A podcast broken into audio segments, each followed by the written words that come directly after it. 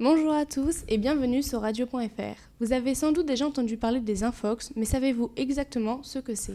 En réalité, une infox est une information fausse ou non vérifiée, voire quelquefois volontairement falsifiée pour nuire à l'image de quelqu'un. L'émission d'aujourd'hui concerne les infox ou fake news dans un contexte politique. En effet, de nos jours, la propagation d'infox est très rapide et courante à cause des réseaux sociaux. Aujourd'hui, nous allons nous focaliser sur les infox visant les hommes politiques, car le climat des élections politiques est un moment propice pour les infox.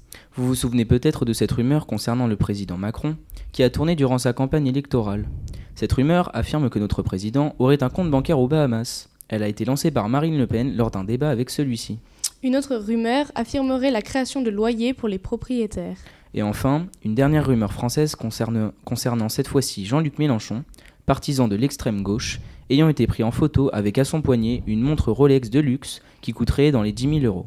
Une autre campagne a été touchée par ce fléau, il s'agit de l'élection américaine de 2016. Cette fois-ci, c'est un peu différent puisque c'est le candidat lui-même qui lance ses infox grâce à Twitter. Il s'agit bien évidemment de Donald Trump. Entre autres, il aurait évoqué une attaque terroriste en Suède, proclamé les États-Unis comme le pays le plus taxé au monde, eh bien sachez que ces informations sont fausses. Nous allons vous expliquer comment repérer ces infox et comment lutter contre ce fléau. Premièrement, lorsque vous vous retrouvez devant une information sur un appareil, cliquez sur En savoir plus et vous trouverez l'éditeur du site et de voir s'il est fiable ou non. Méfiez-vous également des sites avec beaucoup de publicité, ce sont souvent les sites les plus douteux. Ne croyez pas toujours vos amis, ils ont peut-être été eux également victimes d'infox. Les sites concernant de nombreuses fautes d'orthographe sont également suspects. Le problème des infox dans le contexte politique est qu'elles peuvent influencer de nombreuses personnes à voter pour telle ou telle personne. Notamment le candidat Donald Trump et le candidat brésilien en auraient utilisé plus de 50 et elles auraient influencé les votes pour ces candidats d'extrême droite. En Russie, par exemple, à travers Facebook et Instagram, qui divulguent des messages politisés pour induire en erreur, conforter les reçus, séduire les personnes. Durant les élections, l'objectif était de diviser l'opinion publique et aider à diminuer la légitimité du candidat en place. Facebook est d'ailleurs souvent utilisé puisque le célèbre réseau social s'est retrouvé dans un scandale qui l'a accusé d'influencer l'opinion publique américaine à travers de régies publicitaires. Afin de terminer cette émission, nous allons vous donner quelques solutions pour lutter contre ces infox. Sachez que toute information doit répondre à plusieurs questions. Quoi, pourquoi, où? Si ces informations sont peu évoquées ou manquantes, attention.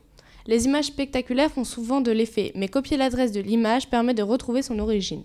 Enfin, il existe plusieurs sites afin de vérifier qu'une photo n'a pas été retouchée.